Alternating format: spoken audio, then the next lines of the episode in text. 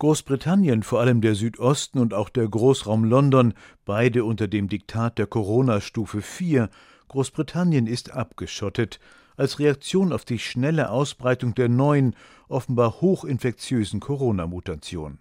Und die Menschen fühlen sich auch abgeschottet, wie diese alte Dame in London. I was supposed to go to my daughter's, who lives near Southend, but there you go. Terrible, terrible. Sie wollte zu ihrer Tochter fahren, doch daraus wird nun nichts. Es ist die Zeit der geplatzten Weihnachtspläne und der Angst vor Ansteckung. Diese Angst geht europaweit um, mit der Folge, dass die Fährverbindung von Dover nach Calais eingestellt ist, kein Lkw kann mehr in Großbritannien auf die Fähre herauf und in Frankreich wieder herunterrollen. Der Eurotunnel ist zu, die Flugverbindungen zum europäischen Kontinent sind weitgehend eingestellt. Niemand kann das Vereinigte Königreich derzeit verlassen, darauf läuft es hinaus.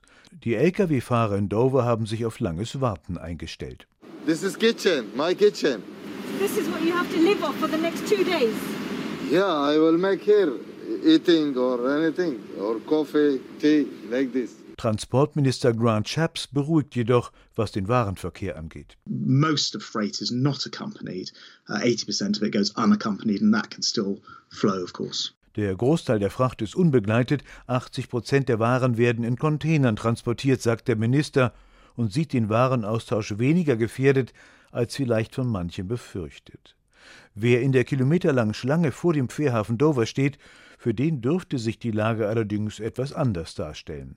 Premierminister Boris Johnson äußerte sich gestern Abend nach einer Krisensitzung seines Kabinetts. And of course, we're working with our friends across the channel to unblock the flow of trade as fast as Natürlich sprechen wir mit unseren Freunden auf der anderen Seite des Kanals, um diese Blockade schnell wieder aufzulösen.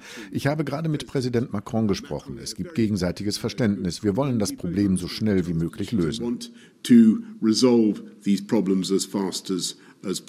Die Frage, die entscheidenden Einfluss auf die Wiedereröffnung des Vereinigten Königreichs haben wird, ist, wie gefährlich die neue Virusmutation wirklich ist.